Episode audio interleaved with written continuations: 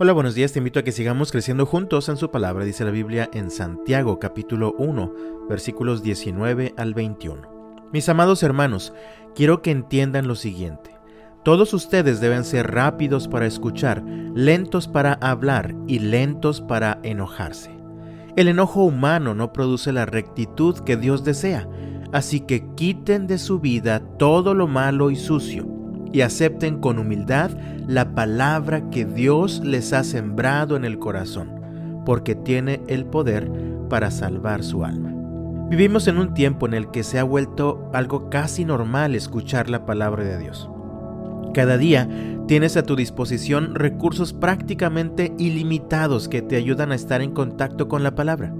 Sin embargo, es muy lamentable que a pesar de todo esto, nuestras vidas no cambian Seguimos enojados, seguimos atrapados en el pecado, seguimos amargados, seguimos haciéndonos los ofendidos, seguimos guardando rencor, entre muchas otras cosas. Por eso Santiago dice en los versículos 21 al 25, Así que quiten de su vida todo lo malo y lo sucio, y acepten con humildad la palabra que Dios les ha sembrado en el corazón, porque tiene el poder para salvar su alma. No solo escuchen la palabra de Dios, tienen que ponerla en práctica. De lo contrario, solamente se engañan a sí mismos.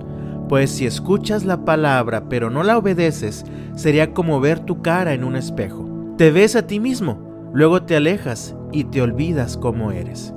Pero si miras atentamente en la ley perfecta que te hace libre y la pones en práctica y no olvidas lo que escuchaste, entonces Dios te bendecirá por tu obediencia. La palabra de Dios no tiene el propósito de hacerte sentir bien cuando la escuchas.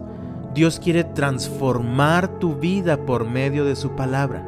De muy poco te va a servir un momento de una buena sensación si no estás dispuesto a permitir que la palabra de Dios te transforme. Dios quiere seguir transformando tu mal carácter, tu falta de fe, el enojo que has estado cargando por años y que tanto afecta ahora a los que te rodean. Dios quiere seguir transformando la forma en la que te relacionas con tu esposo o con tu esposa, la forma en la que tratas a tus hijos, la forma en la que te desenvuelves en tu trabajo. Dios quiere seguir transformándote hasta que llegues a la estatura de Cristo Jesús. ¿Y entonces te has conformado solo con escuchar la palabra de Dios? Hoy es lunes. Te invito a que comiences la semana tomando una decisión muy importante. Sé intencional en permitir que la palabra de Dios te transforme, pues la palabra de Dios tiene el poder para hacerte libre. Dice nuevamente el versículo 25, pero si miras atentamente en la ley perfecta que te hace libre y la pones en práctica y no olvidas lo que escuchaste, entonces Dios te bendecirá por tu obediencia. Que el Señor te bendiga este lunes y hasta mañana.